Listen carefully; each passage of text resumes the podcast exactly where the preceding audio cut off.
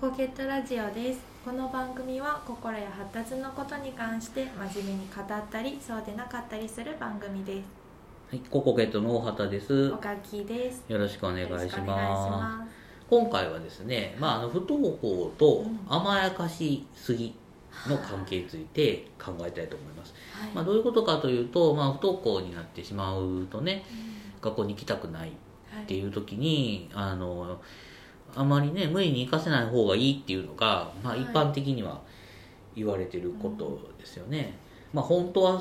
そんな風に一般的にくくってしまうのもどうかと思うけど、うんその時にそうやって思って、まあ、子供のこと考えて、まあ、それからいろんな葛藤がある中結果的に休ませてしまうと、周りから見るとそんな甘やかしてるんちゃうのって、う。ん昔はなとかな。はい。昔はもうもっとこんなことがあったのに頑張って行ってたしお兄ちゃんの時買ってこうやったんですよね。あのおじいちゃんおばあちゃんとかね。はい。とかし隣に住んでる人とかうん。いろんなご近所の方とかいろんなね目があってしんどくなりますよね、で甘やかしすぎって言われるのがねあのそういう言葉で結構ねなってしまうっていうことがあってそのお母さんも苦しい思いをする人っていうのがねたくさんいらっしゃってあのその町のコミュニティにもよるんですよね。そのうまく近所の人が距離取ってるあの地区なんかはそんなに言われない。どっちかって言ったら変やねとかスーパー一緒におってもあのそんなに声かけてくれへんかったりするけどつながりの濃い地域。はい。もう下手したら今日の晩ご飯何か隣の人みんな知ってるぐらいの地域が匂いとかねあるるしもうそんなこと気になって気になってしょうがない人ばっかりが住んでるコミュニティもあるわけですよね。だからそれってまあ都会田舎関係なく多分そのその土地の風土やと思うんですよね、はい。大阪でもあるし都会でもはい。そういうところもあれば、うん。そうじゃないところもあるし、はい。まあ、いわゆるこう人があんまり少ないところでも、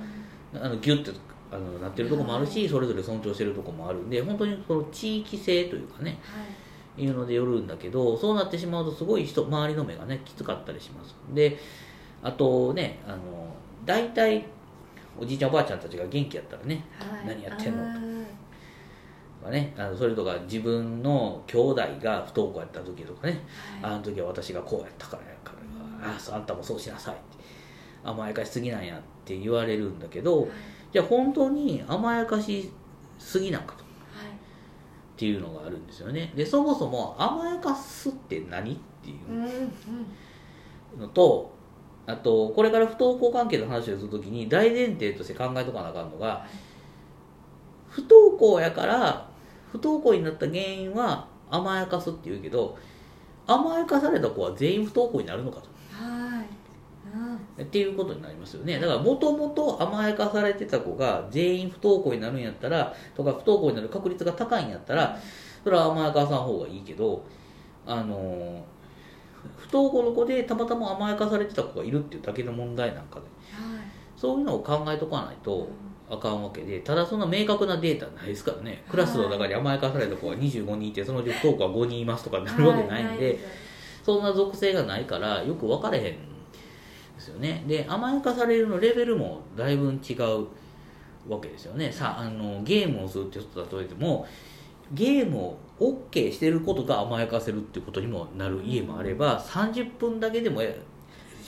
とか3時間でも土日だけやったらし放題がはい。いいのか、まあ、そういうふうにこうどういう規制をかけてるかによってもそれが甘やかせるかどうかっていうのはまた分かれてくるわけですよね。で好きなものを何でも買い与えるっていうのはまあ甘やかすかもしれんけどその好きなもんがノートとか鉛筆やったりボールペンとかやってそれが欲しいもんやってそれは甘やかしてることになるのかはい。ならへんのかうん。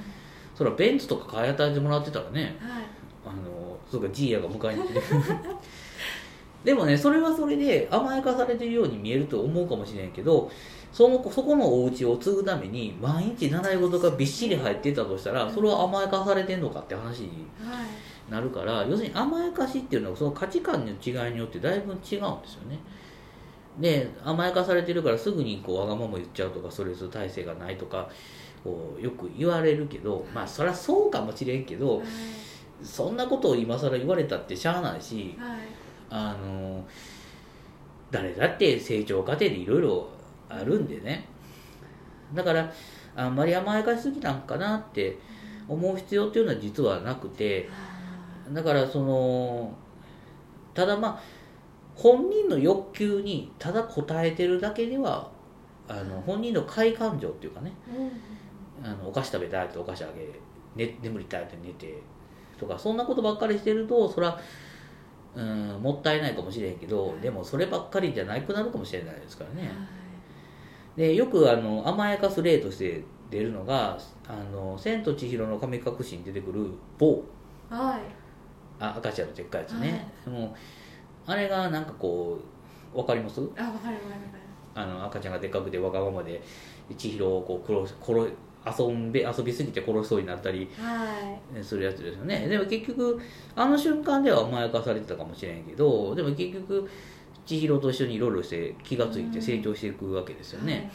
でお母さんであるあれ湯婆婆？はい、はい、湯婆婆お母さんやなあれ。お母さんですねでそのことの関わりもなんかどんどん良くなってうん。いくわけですよね。だからまあ成長過程ではある。その中でたまたまそういう、うん、関係性としてお母さんが先回りしていろんなことをしてあげてたうん。かもしれんけどいつかはそれは育つ時がはい。来るわけですよね。もしかしたらその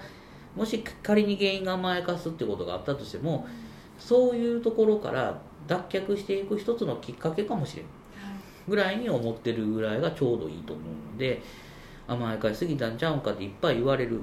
けども甘やかしすぎたって言われるぐらい私はこの子を大事にしてきたんだ。っうん。ていうのは思っててもいいと。はい。だけど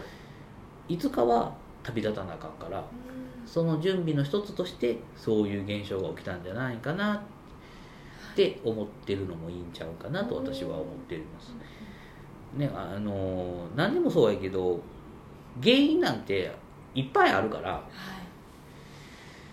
い。ね、そう誰だって何かのせいにしよう思ったら簡単にできちゃうんでね。だからそんな原因探して自分が落ち込むぐらいやったらあの成長の過程の一つの分岐点やと思うぐらいでいいんじゃないかな。で、まあ逆に言うとそのそう思わないと否定され続けるとしんどくなるのでそうするとどうなるかっていうとその否定されることを否定することで精一杯になってより硬くなってしまったりするからうん。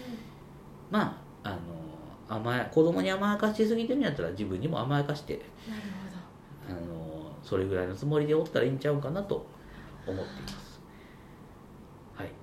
ということですけどもガッキーさんどう思いますか？そうですね。どのどのくらいまで甘やかしたらいいかってやっぱり、ね、悩む方多いと思うんですけどでもそのちょっと一歩引いて成長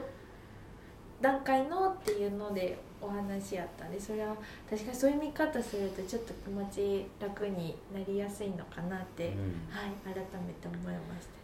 そうですね。だからこういう要求してきた時にそれを応じるかどうかっていうよりもこの子の成長にとって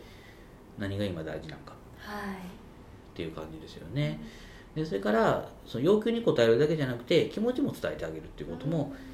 大事ですよね。今例えばこうあの何か欲しいっていう時にじゃあ買ってあ欲しいって言ったらあなたが欲しいって言ったら買ってあげたいし余裕もあるから買ってあげるけどもでもそれはあなたのことが大切やしでそれをきっかけに何か頑張ってほしいうん。と思ってしまうから買ったるんやでと。う、ーんなるほど。伝えるっていう。う、ん、約束したんやろって知るかってなるよりはね。はいそれを受け止めるかどうかは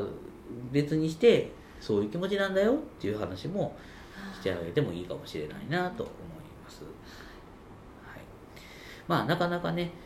あの人間関係って親子関係もあれやけど積み重ねたものをきっかけとして出てくるからちょっと変えたらすぐガラッと変わるってことはなかなかないんでね。はい。そんないきなり甘やかされてるって言って急に厳しくする方がはいよっぽど変になってしまうのではい。あまり無理せずね。うん自分ができる範囲でやってもらえたらなと思いますはいはい、ではこれで今日はこれぐらいにしておきます。ありがとうございありがましたとうご。ざいました。